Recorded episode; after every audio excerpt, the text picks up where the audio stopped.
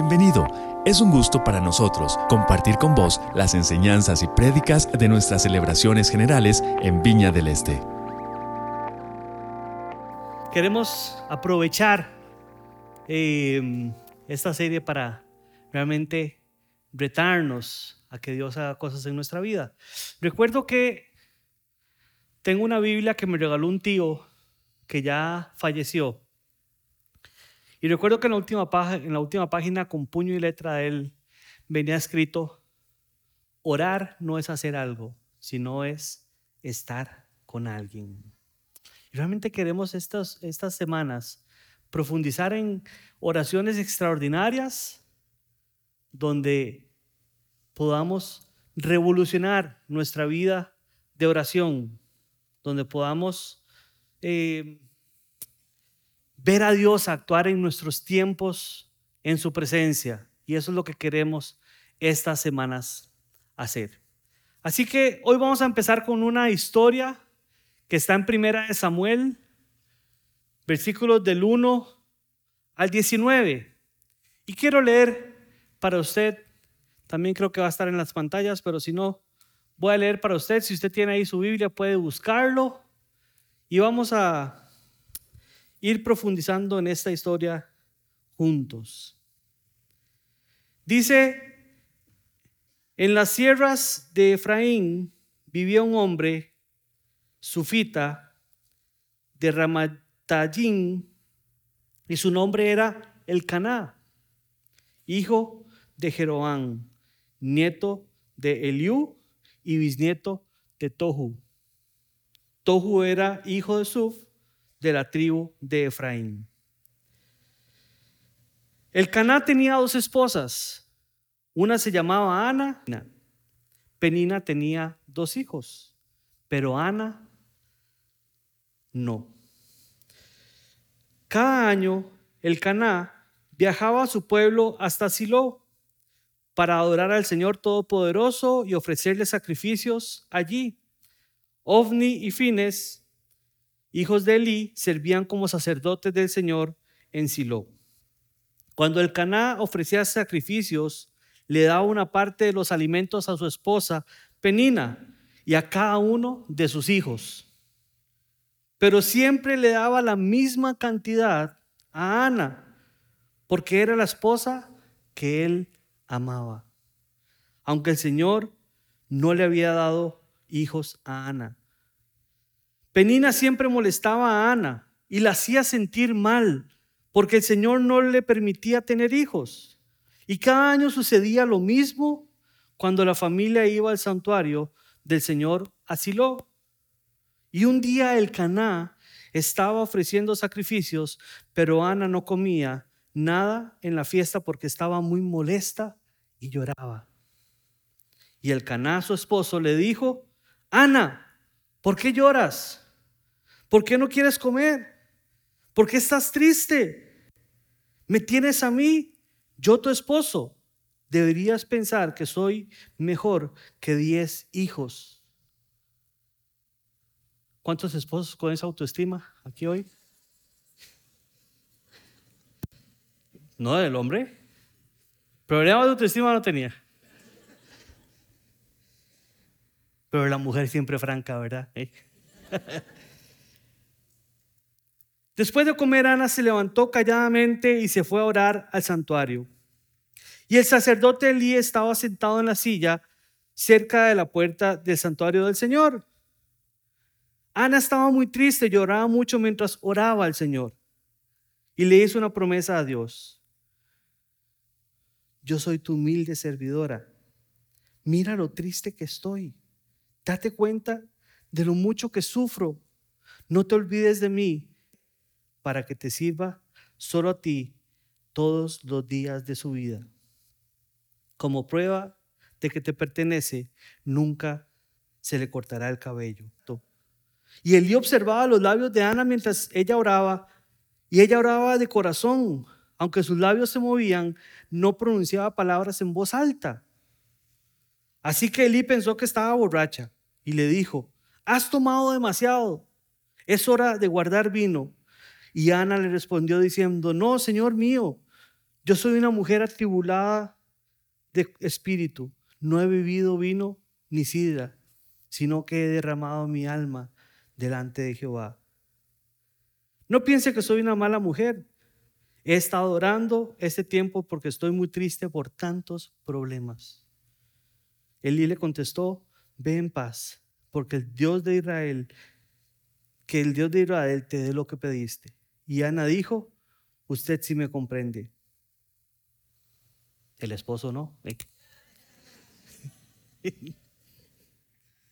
y Ana le dijo, usted sí me comprende. Dicho esto, Ana regresó a comer y dejó de estar triste. Y temprano en la mañana siguiente la familia del Caná se levantó, adoraron al Señor y luego regresaron a el pueblo de Ramá. Palabra del Señor. Y esta es la historia que queremos hoy aprender algo de la oración de Ana. Erika y yo, mi esposa y yo, nos casamos en el 2012. Vamos a cumplir 12 años el otro año de casados. Y recuerdo que estando en el curso prematrimonial de nosotros, con José Gadea y Erika Vázquez, una de las sesiones, estando en la casa de ellos, José sintió algo del Señor y le dijo a Erika, específicamente, Erika, vos has estado preocupada por no tener hijos. Ella ni le pasaba por la mente, más bien el tema de tener hijos para Erika era como, yo no sé si voy a tener hijos, ¿verdad? Como que no le preocupaba para nada, como que dijo, pues no. A pesar de esto, a veces es complicado cuando, cuando uno da una palabra y es totalmente negativo, uno dice, no, seguro pero José fue obediente a lo que Dios puso y le dijo, Erika, no importa, pues, aunque no esté preocupada, Dios me pone algo en mi corazón. Quiero decirle que Dios dice, vas a tener hijos, confía en mí. Ojalá que no, porque estábamos jóvenes y, no queríamos tener hijos y, diciendo, y más bien, toco madera, diría uno. ¿eh?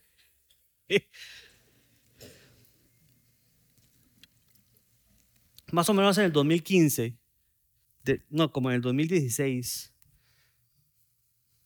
2017, bueno, por ahí. Ya después de haber cumplido algunas metas de viajar, de, de, pasear y de hacer muchas cosas como pareja, dijimos, creemos que es momento de tener hijos. Y una vez que emprendimos este proyecto, empezaron a pasar las semanas. Y las semanas se fueron convirtiendo en meses. Y los meses se fueron convirtiendo en años. Y los años se fueron convirtiendo en dolor y lágrimas en nuestro corazón. Un dolor y lágrimas que llevábamos en silencio porque uno como que no anda anunciando que está en esas planificaciones, ¿verdad? Dolor que solamente podíamos expresarle a Dios. En medio de esto, Dios nos daba mensajes por medio de gente hasta que un día recordamos aquella promesa que Dios nos había dado en aquel momento, que tal vez ni siquiera estábamos pensando en eso. Vas a tener hijos. Y a esto nos aferramos. Nos aferramos a la palabra que Dios había prometido. Samuel tiene, nuestro hijo Samuel tiene año y medio anda con una motocicletita ahí, atropellando a los perros de la casa. y hemos visto la fidelidad, a pesar de que hubo dolor, lágrimas y espera. Y esta mañana yo quisiera resumir la oración y todos los eventos. Quisiera que usted pueda recordar en su corazón. Y la primera palabra que llega en este mensaje es la palabra realidad. Diga conmigo, realidad. Nos encontramos una historia maravillosa que inicia con una mujer que debe lidiar con una realidad la cual no puede cambiar. No está en ella el cambiar su condición. No está en ella en cambiar la situación que está viviendo. No está en ella cambiar los hechos. Es una condición física con poco espacio de maniobra en aquella época.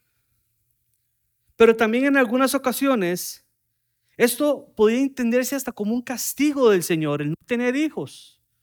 Y sobre todo, disparaba directamente a la dignidad de ella como mujer. Porque en aquella época, una mujer que no daba hijos era casi inútil. Podía ser hasta en algún momento una moneda de cambio simplemente. Y a veces hay realidades que nosotros estamos viviendo en nuestra vida que pueden estar afectando directamente nuestra identidad, nuestra persona, lo que nosotros somos. Vivimos realidades, tal vez de no conseguir un trabajo. Vivimos realidades de que no nos va bien en la vida. Vivimos realidades de que tal vez por más que nos esforzamos, no logramos salir adelante económicamente. Todos los que estamos en este auditorio hoy tenemos una realidad que estamos viviendo.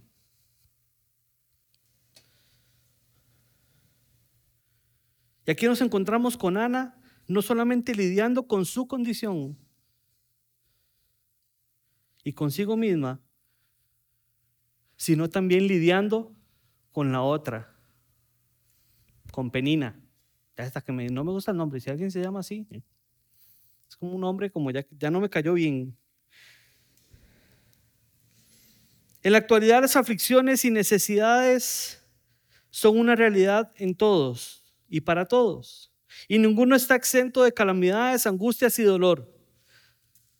Posiblemente, y escuche esto, el dolor o el sufrimiento sea uno de los sentimientos más equitativos en términos de repartición, porque no respeta género, no respeta eh, condición social, no respeta em, grado académico, no respeta geografía. Cuando Samuel, nuestro hijo, nació,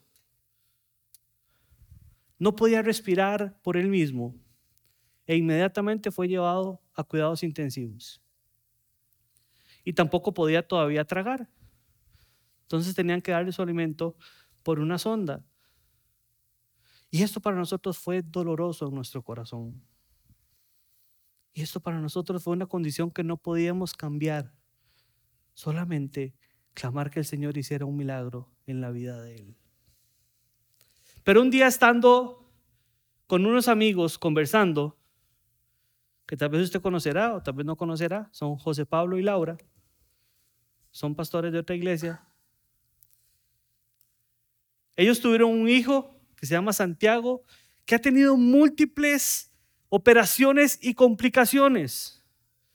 Que si pusiéramos en una balanza lo que mi hijo pasó y lo que él pasó, nosotros lo de nosotros era un confite. Y estando hablando con Laura, recuerdo que Erika le dijo, le estaba contando lo que habíamos pasado, y Erika le dijo, bueno, Lau, pero yo entiendo que lo de nosotros tal vez no es como lo que ha vivido Santi.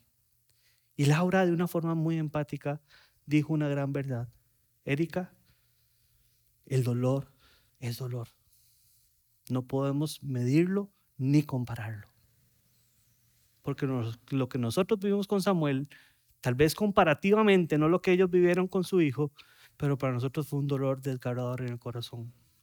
Y así cada uno de ustedes puede hoy estar viviendo algún dolor o algún pesar en su corazón. De repente usted dice, bueno, pues que de repente alguien quiere minimizar y dice, bueno, es que lo tuyo es que no conseguís trabajo, lo mío es que tengo cáncer. Tu dolor es una realidad. Y no puedes minimizarlo, no es comparable. No hay pesos en los dolores. De, bueno, es que su dolor es más pequeñito. Por eso a mí me gusta mucho cuando trabajaba con los jóvenes. A veces ellos terminaban con la novia ¿Cuántos jóvenes han terminado con la novia? Hasta Don Carlos. A veces terminaban con la novia y la gente que tal vez pensaba que los dolores hay grandes y pequeños decía, bueno, pues que la, la novia, piense que a mí me hicieron tal cosa.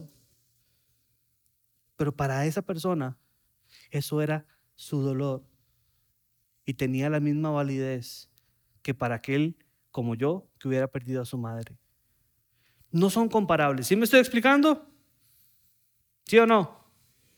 Ah, bueno, muy bien. ¿Ok? Posiblemente el Caná fuera un hombre establemente financiero, financieramente estable, perdón, con propiedades, con un estilo de vida que más de uno desearía.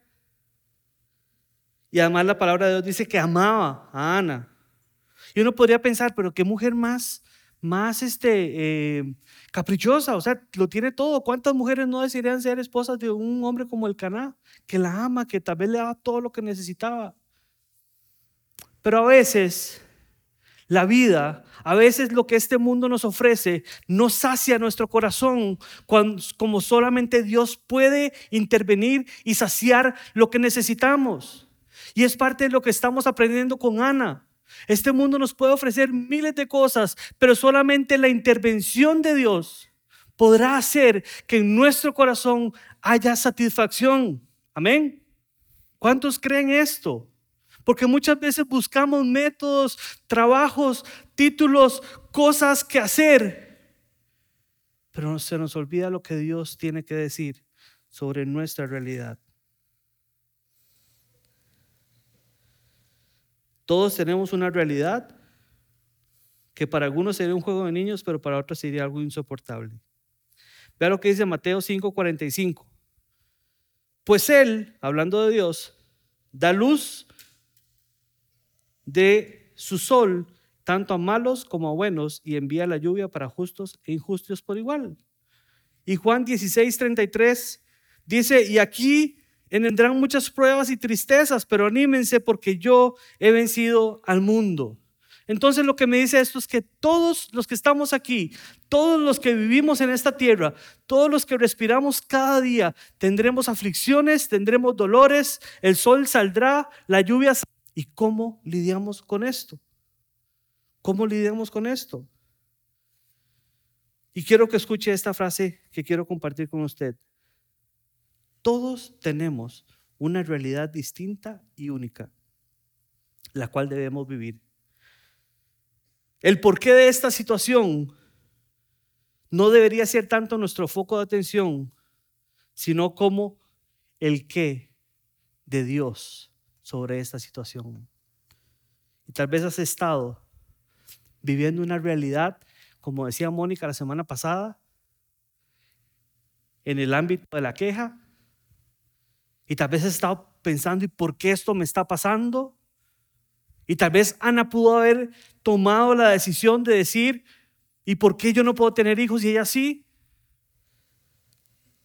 Pero a ella le interesaba más el Dios que podía transformar su situación.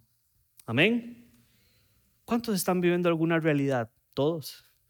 Sí, levante la mano entonces, ¿eh? como para saber que la tiene ahí. Todos estamos viviendo algo en nuestro corazón.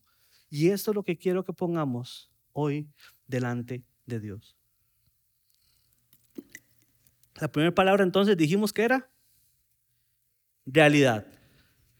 La segunda palabra, y todas van a ir ligadas, es necesidad. Dice el versículo 9 de 1 Samuel, después de comer, Ana se levantó calladamente y se fue a orar al santuario y el sacerdote Elí estaba sentado en una silla cerca de la puerta del santuario del Señor. Posiblemente los momentos, y voy a hablar de mí tal vez, los momentos de mayor tiempo de oración porque no quiero juzgar a los demás, los mayores tiempos de oración o de mayor cercanía en oración en mi vida con el Señor ha sido cuando he tenido una necesidad grande en mi corazón. Cuando la vida de mi hijo pendía de un hilo, aprendí a orar. Los españoles tienen una, una frase. Dice, si quieres aprender a orar, échate a la mar. ¿Cuántos han andado en un barco? A mí me da miedo andar así como en las profundidades. Cuando estamos en grandes necesidades de nuestra vida, es el momento donde podemos acercarnos o nuestro, nuestro ser se ve animado más a buscar del Señor. ¿Y sabe qué es lo que quiere Dios de usted? que usted esté cerca de Él, que usted pueda escuchar lo que Él tiene que decir sobre su realidad, sobre lo que está viviendo. Y Ana entendía eso, porque Ana está en esta conversación con el esposo diciéndole que yo soy mejor que, que diez hijos y la otra seguro molestando y todo. Y ella dijo, aquí yo lo que necesito es entregar mi corazón a mi Dios, que es el único que puede hacer algo. ¿Les ha pasado que van a hacer algún trámite a alguna institución privada o pública y la persona que los está atendiendo, usted dice, este maestro no puede hacer nada. ¿eh? No, me puede llamar al gerente, ¿eh? me puede llamar a, alguien con, con, capacidad de resolver sin ofenderlo. ¿eh? ¿A quién le ha pasado eso? O en una llamada. Ana sabía quién podía resolver su situación. La pregunta es, sea un gran dolor, un pequeño dolor, a nivel de los ojos del mundo, ¿dónde estás resolviendo tu necesidad? Ana lo entendió, Ana sabía que tenía que ir a Dios. La necesidad de Ana era grande y lo que pesaba en su corazón la tenía totalmente abrumada. Nuestras necesidades podemos verlas como carencias o como oportunidades. El día que a mí me dijeron que mi hijo iba a estar entubado y, e internado, yo dije, ese es el momento para aferrarme al Señor y darle toda la gloria a Él por lo que estoy viviendo. Sea que nuestro enano dure 10 días o sea que nos permita vivir durante muchos más años. Hay un predicador estadounidense que se llama John Piper. Comúnmente él usa la frase, no desaproveches tu vida. Y se lo dice a muchos, se lo dice a los jóvenes, no desaproveches tu vida como joven para predicar del Evangelio. Se lo dice a los adultos mayores, no desaproveches tu tiempo ahora que tienes, que estás pensionado para poder eh, llevar tu vida. Pero hubo una época en su vida que él tuvo cáncer. Y enfrentado al cáncer en su vida, escribió un artículo para otras personas que tenían cáncer y les dijo, el título del, artículo era, no desaproveches tu cáncer. Porque él estaba aprendiendo que su propia enfermedad la podría utilizar para su bien espiritual y para el de otros que estuvieran a su alrededor. La pregunta es, ¿cómo estás enfrentando tus necesidades, tus calamidades, tus dolores? Hoy Dios le está diciendo a usted, no desaproveches esto para conocerme a mí, para conocer el Dios que puede cambiar las cosas. Y para mí eso es poderoso. ¿Cuántos dicen amén a esto? Amén. ¿Sí está conmigo o no? Bueno, o está ya mandando mensajes de la familia en WhatsApp. ¿Estamos aquí todos, sí? Quiero que guarde esta frase en su corazón. Nuestra necesidad es la tierra fértil para encontrarnos con Dios. Y si usted ha estado carente de encontrarse con Dios, yo lo invito a que esta mañana usted pueda ver su necesidad y decir, Señor, yo quiero verte cara a cara. Dentro de la historia de nuestro hijo Samuel, recuerdo, y ya lo he contado en otras mensajes. Nosotros teníamos todo listo para tener el, parto en la, en, la, en la, iglesia, en, la iglesia. ya estamos listos para tener el parto en la clínica católica, el fotógrafo pagado y todo. Yo ya había escogido el menú de lo que me iban a dar a mí en la noche, era un pollo. siempre quedé con ganas de ese pollo. Voy a, tener, voy a tener que ir a comérmelo un día porque ya tenía el menú escogido y todo.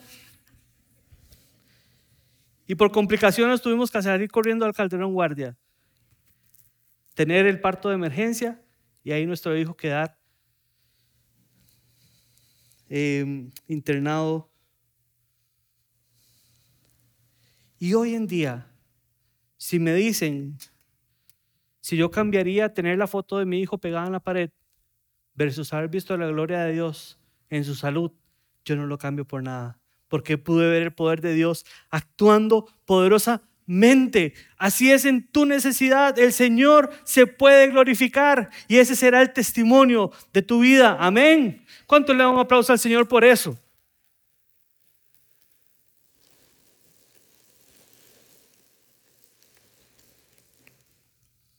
La pregunta con la que termino esta palabra es, entonces, ¿dónde solemos ir cuando estamos en necesidad? ¿Dónde solemos ir? Las oraciones, lo que estamos viendo esta serie de oraciones extraordinarias, nos invita a que hoy, como estamos aprendiendo de Ana, necesitamos tener un camino más directo a nuestro Padre, que es el que pueda obrar poderosamente en cualquier cosa que necesitemos. Amén. La tercera palabra es conciencia. Diga conmigo. Cuando compramos, y digo compramos porque soy parte de la comunidad, cuando compramos este terreno, era muy diferente la topografía. ¿Cuántos se acuerdan de la topografía de este terreno? ¿Cómo era? Juanca. Ahí está. Sil. Y la calle que baja aquí tan bonita, ahora asfaltada, bajaba por esa zona, bajaba así, daba vuelta y bajaba a la plaza. Que además la plaza era una cositica chiquitita. Luego el Señor ensanchó nuestro territorio. y recuerdo que el, habíamos comprado esto y no, no, tendría, no tendría dos, tres semanas de haberse comprado todavía no éramos dueños de nada porque habríamos pagado nada, era pura fe lo que estaba en este momento. Pero es el hijo de don Carlos, José Pablo, el hijo del otro pastor eh, fundador de, de don Marvin, Marvin y yo. Nos vinimos a acampar aquí un sábado y yo era el hombre del carro. Como ya he contado en otras eh, predicaciones, yo tenía un carrito pequeñito, un Daewoo Era un carro de 800 centímetros cúbicos tracción delantera, carburado, de tres cilindros, una belleza. Y recuerdo que dijimos, vamos a acampar. Y obviamente, ¿verdad? La acamparera era allá abajo, no allá arriba. Entonces, el sábado en la noche, como a las 8 de la noche, bajamos el carrito mío, ¿verdad? Con el hermano, y llegamos a acampar. Hicimos fogata, conversamos, nos reímos el día siguiente, como a las 7 de la mañana, que nos despertamos y queremos ir a comprar desayuno, caímos en cuenta de algo. Y mi carro no subía. Y en esa época no había celulares. Entonces yo, ¿a quién, a quién llamo? ¿Qué hacemos? Y agarrábamos impulso y se quedaba así el pobre. Y nada. Y recordé que esta situación. A las 7 de la mañana yo llamé a la casa que me conteste mi hermano, no mi papá, por favor. Gracias a Dios contestó mi hermano. Y le dije, José, no le puedo explicar por qué, pero necesito que venga a salir Trillos con su carro porque estoy en un peñasco metido. Vino con el Hilux, puso la doble tracción y salió como si nada. Yo le dije, llévame a la choza ahí para no gastar gasolina, ya que estamos pegados. El otro día estaba hablando con un amigo, estábamos hablando de la paternidad y le dije, Mae, lo único que tengo claro de la paternidad es que yo voy a ser totalmente insuficiente para la crianza de mi hijo y lo único que me queda es aferrarme al de Dios es nuestro Hilux. Entonces dice el versículo 11, que Ana empieza a orar y dice, Dios Todopoderoso, yo soy tu humilde servidora. Y esto para mí es poderoso porque necesitamos como seres humanos entendernos quiénes somos nosotros, pero también necesitamos entender quién es Dios. Muchas veces no le pedimos a Dios porque no conocemos lo que Él puede hacer en nuestra vida. Muchas veces pensamos que nuestra vida es una calle sin salida. Pero se nos olvida que tenemos un Dios poderoso que puede transformar todas las cosas. Y muchas veces no nos acercamos a Él porque creemos que nosotros podemos con nuestra carga, con nuestros problemas, con nuestras necesidades. Y Dios está diciendo, yo estoy aquí.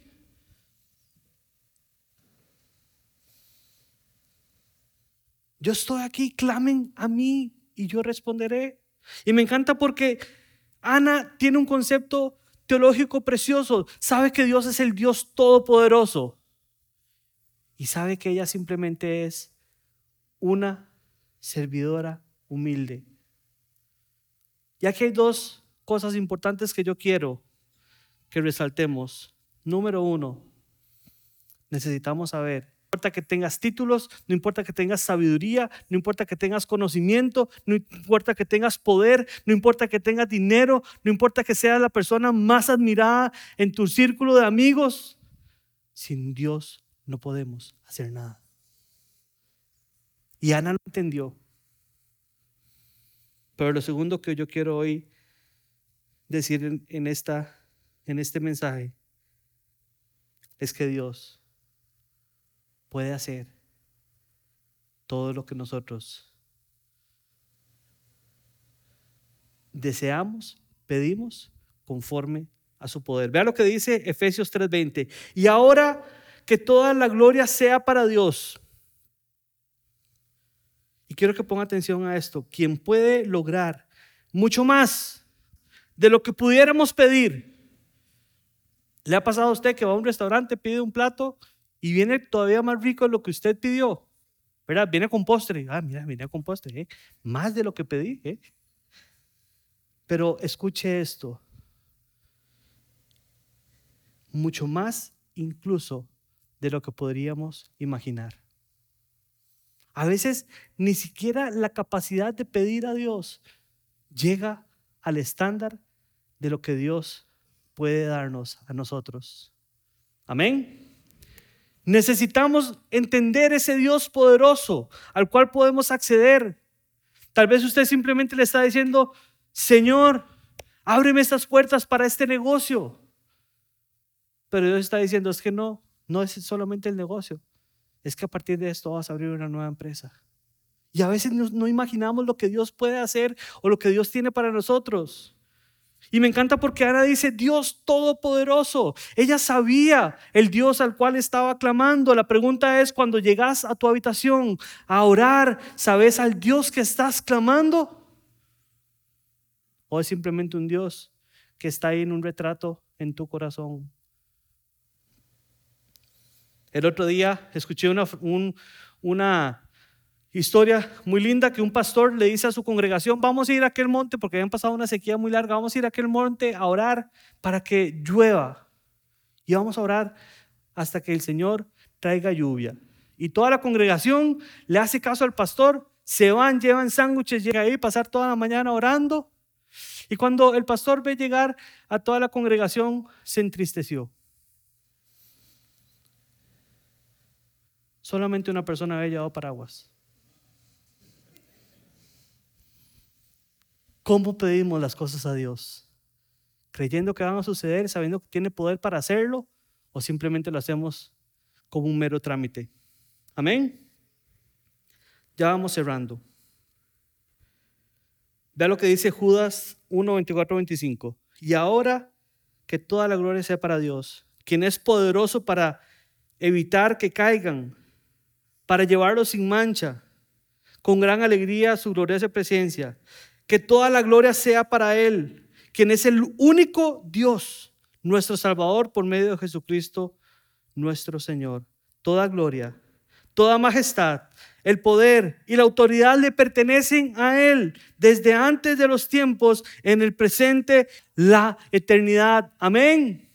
Dios es un Dios gigante, Dios es un Dios poderoso, Dios es un Dios que puede hacer las cosas más allá de lo que jamás podríamos imaginar. Pero esa expectativa no debería quitarse de nuestro corazón. Amén. La siguiente y última palabra es confianza. Cuando Ana está orando al Señor, me encanta porque en el versículo 11 no le dice, si pudieras, sino que Ana le dice, Dios Todopoderoso, yo soy tu humilde servidora.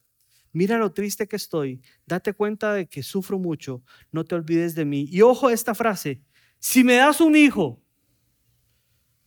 Y esta frase conlleva una confianza gigante, sabiendo que Él puede hacerlo. Sabiendo que Él es el único que tiene el poder para dárselo, pero que depende de la voluntad de su Dios. No pone en duda si pudieras darme un hijo, si lograras hacerlo, no es si me lo das, porque yo sé que vos podés. Yo lo entregaré todos los días de su vida. La confianza de, de que Él lo podía hacer es lo que vemos en Ana. Y es algo que vemos en una oración extraordinaria, cuando oramos sabiendo lo que el Señor puede hacer. Y la pregunta que te hago en esta mañana es, ¿qué ha hecho Dios en su vida? Estoy seguro que cada uno de ustedes tiene un mensaje poderoso de lo que Dios creyó que no podía hacer y lo ha hecho. Ya.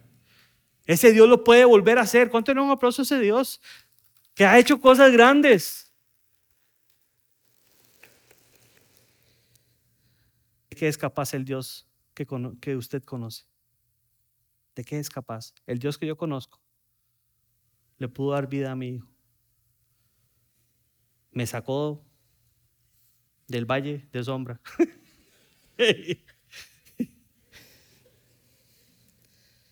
si me das un hijo, es una declaración que encierra confianza. Saber de quién provienen las cosas. Saber que a pesar de su condición, Dios podía hacer lo impensado. ¿Cuántas veces no oramos al Señor porque ya asumimos que no se podrá? Y yo creo que todos los que estamos sentados aquí hoy, esta mañana, tenemos cosas donde decimos, ya esa puerta no se abrió, ya esa enfermedad no se arregló, ya la condición de mi vida va a ser esta, y dejamos de orar. Pero Ana sabía que Dios podía cambiar las cosas y decidió orar. Y lo que quiero animarlo y animarla a usted esta mañana es que aunque lleves años esperando y creas que ya la tierra está seca, y que ya ese fruto murió, o que ya esa esperanza murió, que ya ese sueño murió, llévalo en oración al Señor. Él tiene algo que decir sobre eso. Porque ese es el lugar donde el enemigo nos quiere tener. En el lugar donde ya las cosas no se pueden, ya las cosas pasaron. Usted acepte lo que tiene en su vida y quédese ahí y más bien no reclame. La vida que el enemigo quiere que pensemos que nuestra vida es una acción-reacción. Y si no has hecho y no ha sucedido, ya no va a suceder. Pero Dios puede cambiar las cosas. Lo otro que yo veo sobre la confianza, lo encuentro si me comprende. Y dicho esto, Ana regresó a comer y dejó de estar triste. Tal vez cuando vayas saliendo de aquí de la iglesia o mañana lunes a orar y a poner tu carga delante del Señor, las cosas no se habrán resuelto. Pero Ana dejó de estar triste porque sabía que ya ahora eso estaba en manos de quien podía resolver las cosas. Y eso hace esto una oración extraordinaria. Por lo general decimos una frase de que orar cambia las cosas, y sí es así. Pero lo más importante es que cuando oramos, somos cambiados nosotros. Y nuestra tristeza, al poner nuestra necesidad en el Señor, es cambiada por gozo, confianza y alegría. Amén. ¿Cuántos quieren esto para su vida? ¿Cuántos quieren descargar su corazón? Don Carlos tiene una frase que me encanta y dice, cuentas cortas. Necesitamos, conforme nuestro corazón esté cargado, ir y depositar esto en aquel que puede hacer las cosas pero estoy seguro que más de uno de los que estamos aquí llevamos meses cargando algo en nuestro corazón que hoy podríamos entregarle al Señor para que Él empiece a actuar en nuestra vida. La fe verdadera no es ver un milagro y darle gracias al Señor. La fe verdadera es no ver que el milagro haya sucedido y aún así confiar en que el Señor tiene todo bajo control en nuestra vida. Amén. Quiero concluir con el versículo 15 entonces. Y Ana le respondió a Elí diciendo, no, Señor mío, yo soy una mujer atribulada de espíritu. No he vivido ni vino ni sidra, sino que he derramado mi alma delante de Jehová. Y esta mañana yo le he preguntado a usted, ¿cuántos hemos orado durante la semana? Y tal vez para la siguiente pregunta no me levanten su mano. Pero ¿cuántos han tenido la oportunidad de derramar su corazón delante del Señor en la última semana? De repente, Dios quiere que esta oración extraordinaria de nuestro corazón sea derramada. Dice el Salmo 51, Dios son un espíritu quebrantado y al corazón contrito y humillado no despreciarás. Necesitamos humildad que tú, Ana, para reconocer que nosotros no podemos nada, para y reconocer que eres el Dios por quien suceden todas las cosas. Amén. Quiero invitarlo a que nos pongamos de pie. Nos encanta poder compartir con vos las prédicas de nuestras celebraciones. Esperamos que esta haya sido de bendición para vos.